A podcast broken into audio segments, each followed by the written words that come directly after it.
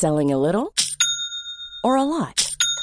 Shopify helps you do your thing however you cha-ching. Shopify is the global commerce platform that helps you sell at every stage of your business. From the launch your online shop stage to the first real life store stage, all the way to the did we just hit a million orders stage. Shopify is there to help you grow. Shopify helps you turn browsers into buyers with the internet's best converting checkout.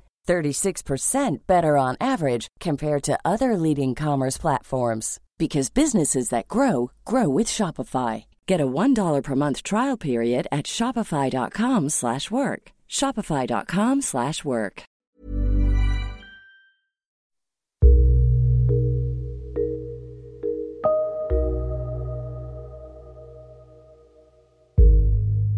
Salut à toutes et à tous, c'est Sina. On se retrouve donc pour cette nouvelle saison de l'affaire. Elle pourrait se résumer euh, à un témoignage de plus sur un phénomène que deux tiers des Français reconnaissent en 2023, c'est-à-dire que le racisme existe au sein de la police française. Mais l'arabe des services, c'est surtout l'histoire et le témoignage de Samy.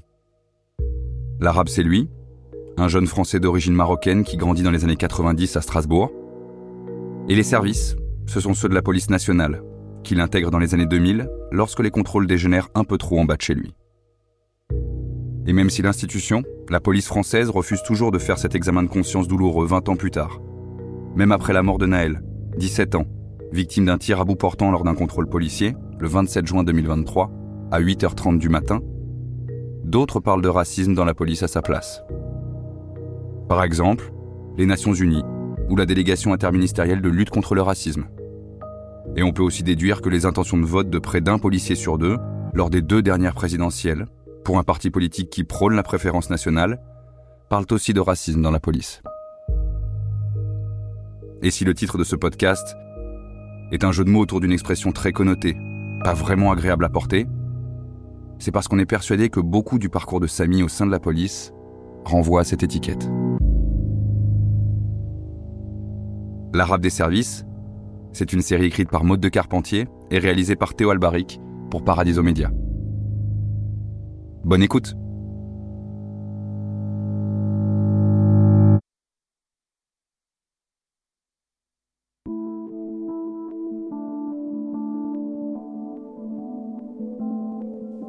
J'en ai marre, j'en ai vraiment, vraiment, vraiment marre. Et je vois ce, grade qui vient pas, euh, je vois qu'on l'a fait à l'envers à chaque fois. À un moment, je me dis, casse-toi. Je suis à la maison, je prépare ma, tous mes effets qui me restent de la police nationale, parce qu'il faut que je les rende, le gilet pare-balles et tout ça. On est le 7 janvier quand je vais rendre tout ça, 7 janvier 2015. Puis je rentre à la maison. J'allume la télé. Et là, je vois BFM TV. Euh... On a mangé le Mohamed On a mangé le Mohamed Kalachnikov, fusil à pompe. On... C'était une véritable boucherie à l'intérieur. Ils ont pris la fuite euh, en sortant. Attentat, euh, Charlie Hebdo. euh. La rédaction a été décimée. Et là, je m'assois, je me dis, qu'est-ce qui s'est passé?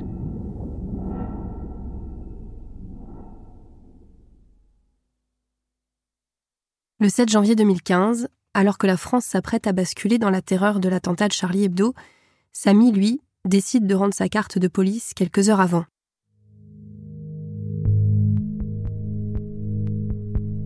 Après dix années, passées notamment aux renseignements généraux, à surveiller, à écouter, à repérer de potentiels islamistes radicaux, le jeune fonctionnaire, qui a 35 ans en 2015, n'en peut plus. Et tout ça se passe le jour de l'attentat des frères Kouachi. Je passe toute l'après-midi à pleurer dans mon coin. J'ai ce sentiment bizarre en me disant, mais là, je suis plus flic. Depuis quelques heures, je suis plus flic. Et quand je vois ça, que je vois ce collègue et tout ça, j'ai envie d'être au commissariat avec les collègues.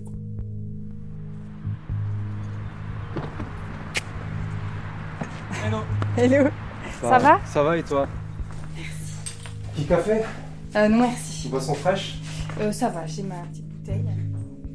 L'histoire de Samy et de la police française, ça ressemble à l'histoire d'un rendez-vous manqué.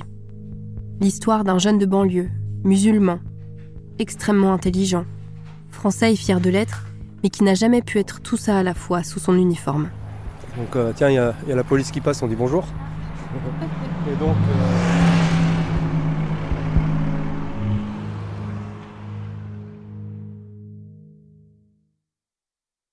en fait, j'ai rencontré Samy à mon arrivée à Strasbourg, en plein confinement à l'automne 2020. Je suis journaliste. À l'époque, je débarque en Alsace après trois années passées à Marseille et je ne connais quasiment personne. Je viens d'être embauchée par le média d'investigation Rue 89 Strasbourg et je me dis qu'il est important de me faire un réseau de contacts, des sources comme on dit dans le jargon, pour m'aider à trouver des sujets pour mon nouveau média. Et vous, c'est là où vous habitiez là euh, Donc là, il y avait la De l'autre mosquée. côté, euh, de l'autre côté, rue Becquerel. Dans la grande tour, Ah, dans, la dans la grande- barre d'immeuble. Et puis, donc, pour aller à la mosquée, j'avais juste quelques pas à faire à traverser le- l'espace central qui servait aussi d'arène. Je t'en prie. Samy me reçoit à l'époque dans son petit appartement de Cronenbourg, un quartier situé à l'ouest de Strasbourg. Il vit là-bas avec sa compagne. Je m'appelle Samy, j'ai 43 ans.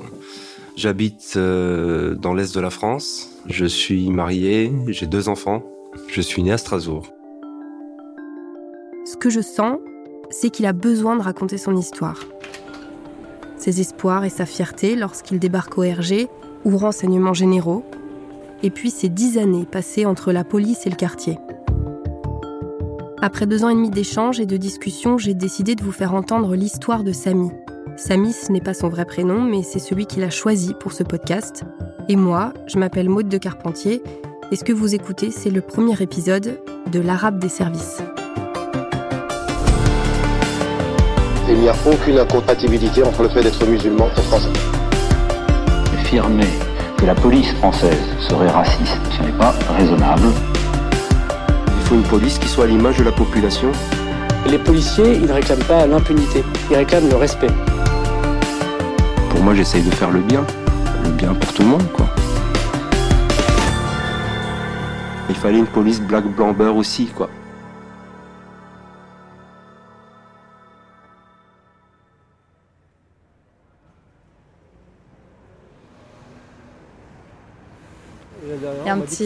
Un petit, scooter qui fait une roue arrière. Bonsoir. Bonsoir. Ouais, c'est une- on m'interview, ouais. Une interview concernant moi. C'est qui que je vois euh, J'arrive pas à voir qui c'est. Ah, je suis quelqu'un du quartier, moi. Mais moi aussi, je suis quelqu'un du quartier. Ah, je vous reconnais. Ah, mais je crois que vous êtes. Salam alaikum. Ça va bien Ça va, excusez-moi de vous avoir dérangé. Dunia Hania, comment tu t'appelles Sabri Sabri C'est qui ton père Je suis sûr que je dois le connaître. Non, mon père, il habite pas ici. moi. Il vient pas d'ici Non, mais euh, ma mère, peut-être. C'est que c'est qui Nadia. Donc toi, t'es le fils à Nadia Exactement. Machallah, euh, euh, le temps passe. Ouais. Ta, ta soeur, je la connais, c'est super bien. C'était ma voisine de palier. Et oui, c'est une. Pourquoi cette interview c'est quoi dans la- Bah, moi, euh, je suis un ancien du quartier et euh, j'ai eu un petit parcours un peu atypique.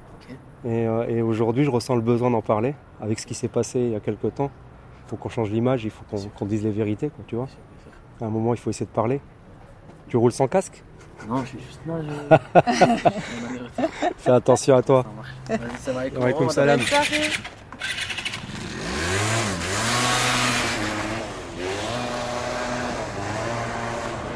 Tu crois qu'il voulait euh, checker qui on était? Oui, bien sûr. Ça, ça, ça interpelle quand même, tu vois.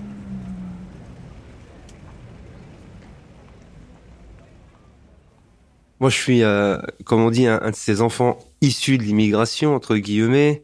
Mes parents d'origine marocaine, qui viennent de, de la région de, de au Maroc, qui sont arrivés dans les années 70 euh, à Strasbourg et euh, pour pour bah, travailler en France et reconstruire la France. C'est ce qu'on disait à l'époque. il travaillait, il est arrivé ici, il travaillait à la SNCF. Il était ouvrier, il était main d'œuvre, euh, il travaillait sur les rails, euh, sur les chantiers euh, de, la, SNCF, entre autres. Hein, il n'a pas fait que ça. Il a bossé chez General Motors, il a bossé en usine, il a fait euh, beaucoup de nettoyage aussi. Ma mère au, foyer, s'occupait de, ses huit enfants. J'ai trois frères et quatre sœurs, donc elle s'occupait de nous. En fait, dans mon quartier, moi, je faisais pas trop de bêtises. J'étais des fois un peu isolé, je traînais pas trop. euh, les jeunes voulaient pas trop traîner avec moi. Mais à partir du moment où j'ai commencé à aller à la mosquée, ça a complètement changé parce qu'il y avait une, une dimension de, respectabilité qui s'associait au fait que j'allais à la mosquée. Les gens, quand un jeune va à la mosquée, on, on, lui donne une, une sorte de aura qu'il y a derrière. C'est un gars bien, c'est un mec qui va à la mosquée, donc c'est un gars bien. La réalité est tout autre. Hein. L'habit ne fait pas le moine, comme on dit, mais c'est vrai que mon statut, il a changé. Le rapport avec les gens, il avait changé. Samy a donc grandi dans une famille d'origine marocaine, musulmane, assez peu pratiquante. Jusqu'à ses 12 ans, il n'a quasiment jamais mis les pieds à la mosquée. Ce sont finalement des copains qui lui proposent un jour d'aller à la salle de prière du quartier pendant les vacances d'été, entre la cinquième et la quatrième. En fait, quand je suis arrivé à la mosquée, les parents qui connaissaient mon père et qui savaient que c'était quelqu'un qui connaissait bien la religion m'ont un peu mis mal à l'aise. Il y a un père de famille qui m'avait mis très mal à l'aise en disant Toi, t'es le fils d'un tel là et, et tu connais rien de ta religion, c'est la honte. Mais de manière méchante, humiliante. Et, euh, et ça, ça m'avait. Euh, un petit peu réveillé mon orgueil. Je me suis dit, euh, attends, toi, tu vas voir. Tu vas voir ce que tu vas voir. Que ce soit à l'école, à la mosquée ou plus tard lors de contrôles policiers, Samy va être confronté à plusieurs reprises à ce genre de remise en cause. À chaque fois, ce sont des souvenirs qui l'ont marqué, des échanges, des phrases dont il se rappelle mot pour mot. Et à chaque fois, par estime, par fierté aussi, eh bien ça va renforcer sa détermination. Il veut montrer à ses détracteurs qu'ils ont tort. Et six mois plus tard, ben, j'en savais plus que lui, je pense. Et euh, donc j'ai commencé à apprendre de moi-même. J'ai eu juste cette envie d'apprendre le Coran, d'apprendre des sourates. J'apprenais très vite, j'ai commencé à apprendre des choses. Et après, ça me suffisait plus, donc j'allais avec les vieux, avec les parents. Ça a complètement changé mon statut dans le quartier. Des fois, je me suis trouvé à faire la morale à des mecs qui avaient 10 ans de plus que moi et qui me disaient rien qui m'envoyait, alors que normalement, il mettait deux baffes dans la gueule, vas-y dégage, t'es qui pour venir me parler? C'est la réponse typique, c'est ça. Mais le fait d'aller à la mosquée et d'y aller, il le prenait jamais mal.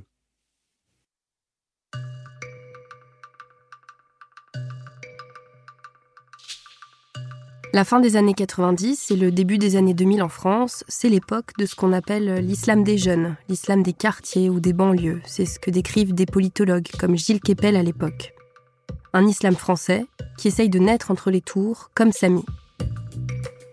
Et la grande connaissance de l'islam que Samy acquiert à l'adolescence va devenir cruciale pour la suite de son parcours.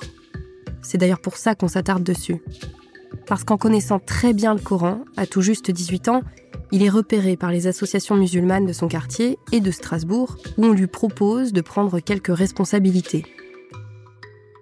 Et c'est en intégrant ces associations-là en étant proche de certains imams, d'islamologues à l'époque scrutés par les services de renseignement français, que Samy se retrouve lui aussi surveillé par les RG. Moi, j'avais rien à me reprocher, je m'en fous. Euh, qui surveille, je veux dire, il n'y a, pas, a pas de souci. J'ai rien à me reprocher. Il n'y avait aucune gêne. Je veux dire, aucun souci avec ça. C'est leur job, après tout. Hein. C'est le job de ces gens-là, c'est de, d'enquêter, de se renseigner, de faire de la prévention, quoi. On retrouve par exemple Samy en train d'organiser des conférences de Hani Ramadan, le frère de Tariq Ramadan, lorsqu'il vient à Cronenbourg en 1995. À l'époque, le prédicateur suisse participe à des forums et des colloques.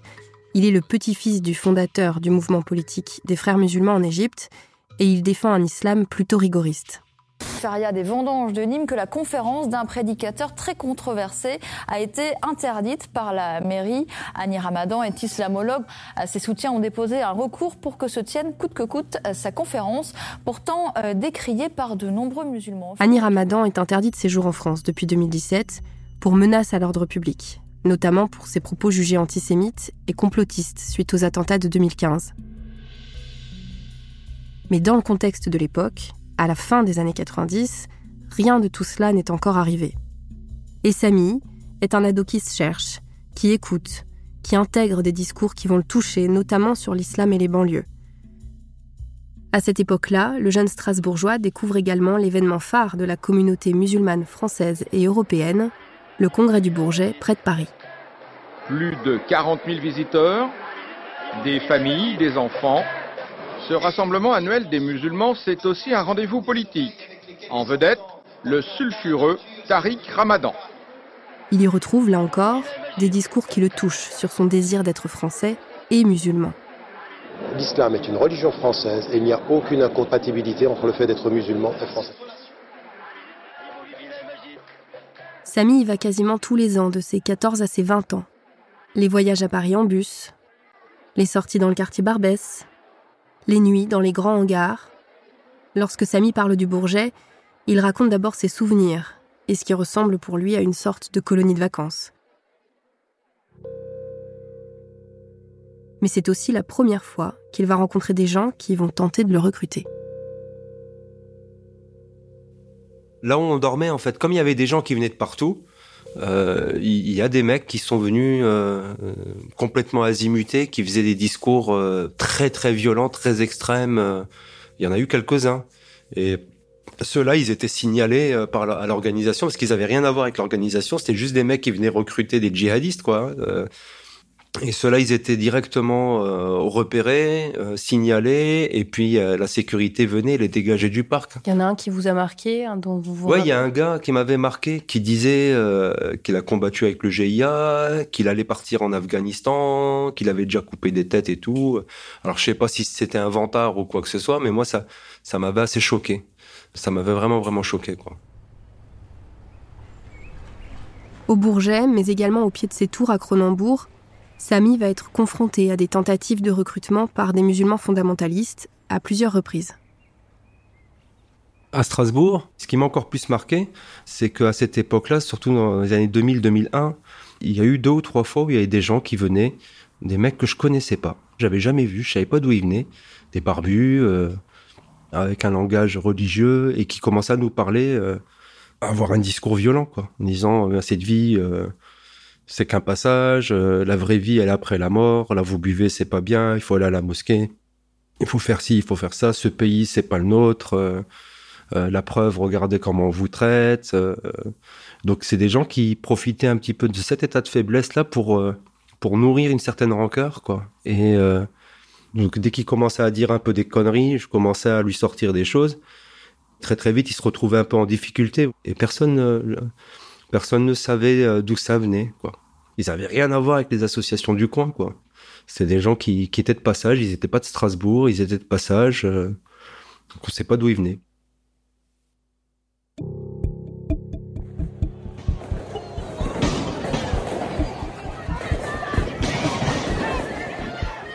Novembre 1995. Au Havre, à Noisy-le-Grand, à Lyon, à Laval, des émeutes dans les quartiers et les banlieues de France explosent presque chaque mois. Le motif est quasiment toujours le même. Un jeune est tué par les forces de l'ordre, soit lors d'un contrôle routier qui dégénère, soit au commissariat. À Lyon, c'est l'arrestation de Khaled Kelkal, l'organisateur des attentats du RERB, qui va embraser les quartiers lyonnais. Et puis un jour, c'est la cité de Samy qui s'enflamme à son tour je crois que c'était le 4 ou 5 euh, novembre 95. Euh, on a perdu, euh, on a perdu quatre jeunes dans le quartier qui ont fait un accident de la route. Et le mardi d'après, tout le quartier s'était retrouvé à l'hôpital civil pour dire au revoir aux, dépouilles. Il y avait des CRS sur place et les CRS ont commencé à provoquer les jeunes. Ils ont commencé à dire ah heureusement qu'il y a des arbres dans le quartier, euh, ils font le boulot que nous on peut pas faire, euh, vive les arbres. Et donc ça, ça a été l'étincelle qui a provoqué une émeute. Le bilan du week-end est bien sûr plus lourd que d'habitude. 60 véhicules brûlés, 19 interpellations. Les émeutiers ont frappé indistinctement une population excédée. C'est parti en vrille et on a connu des jours, des, nuits d'émeutes, euh, vraiment une grosse émeute dans le quartier. À ce moment-là, je suis en seconde. Je rentre et en fait, quand j'arrive à la maison, je vois il y a un, gros trou en bas dans la porte. Et je regarde ça et je dis euh, oh punaise, qu'est-ce qui s'est passé quoi? Et donc j'apprends que mon frangin qui était avec des vieux, il, il a subi un contrôle avec des CRS qui l'ont frappé. Ils lui ont donné des coups de matraque. Et le, CRS le, le, matraquait en lui disant maintenant cours maintenant, cours moi non. Et là il a commencé à lui courir après. Il a poursuivi jusqu'à la maison. Il a donné un coup sur la porte en criant sale bougnoule, rentrez dans votre pays, euh, vous êtes des bandes de sales singes, bande d'animaux, euh, euh, dégagez, vous avez rien à faire dans ce pays.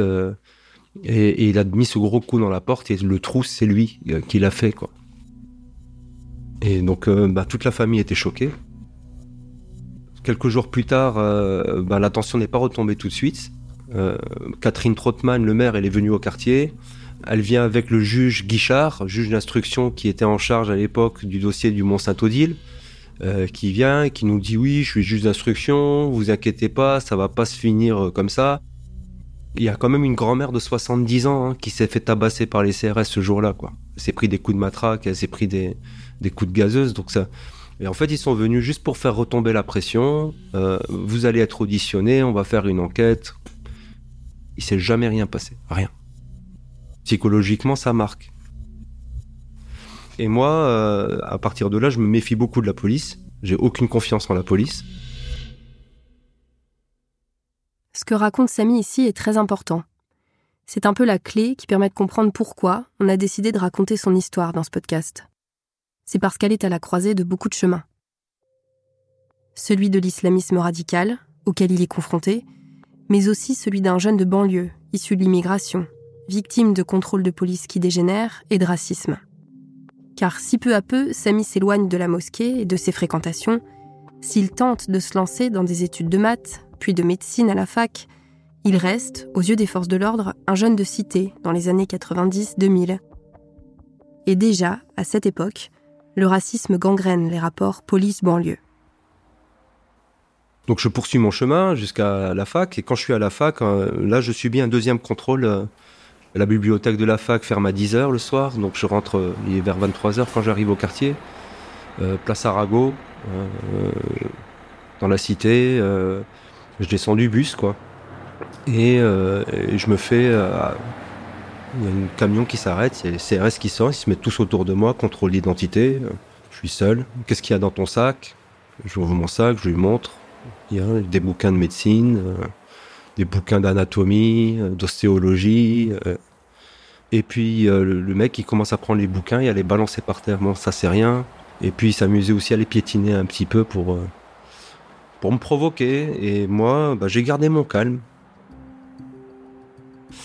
Et puis à la fin, je récupère mes livres et le gars, il me provoque. Il me dit de toute façon, tu réussiras pas tes études. T'es pas fait pour faire des études. La France, il y aura pas de place pour toi dans les études. Tu vas rater ta vie. Tu finiras par rater ta vie. Tu verras comme tous les mecs que vous vivez ici. T'en auras pas un qui réussira. On va pas vous laisser réussir. Vous inquiétez pas. On sera là pour vous empêcher. Enfin, un discours vraiment haineux, hargneux, quoi prends mes bouquins, je marche une vingtaine de mètres, histoire de mettre bien de la distance entre moi et lui, et puis je me retourne.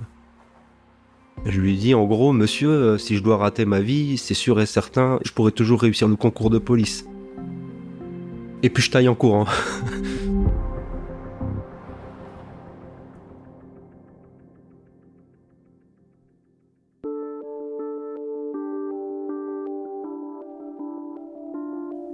Moi, ce que j'en tire, c'est que si on veut arranger les choses dans ce pays, si on veut améliorer euh, la relation entre la police et la population, bah, il faut une police qui soit à l'image de la population. Et je suis convaincu que ça pourrait faire du bien, que s'il y avait un peu plus de policiers maghrébins dans le quartier, des gens qui ont eu le même background et le même vécu, bah peut-être que les choses se passeraient pas de la même manière. Peut-être qu'il y aurait moins de bavures, peut-être qu'il y aurait moins de violence, c'est vraiment, je veux devenir policier parce que euh, il y a une nécessité à, le faire.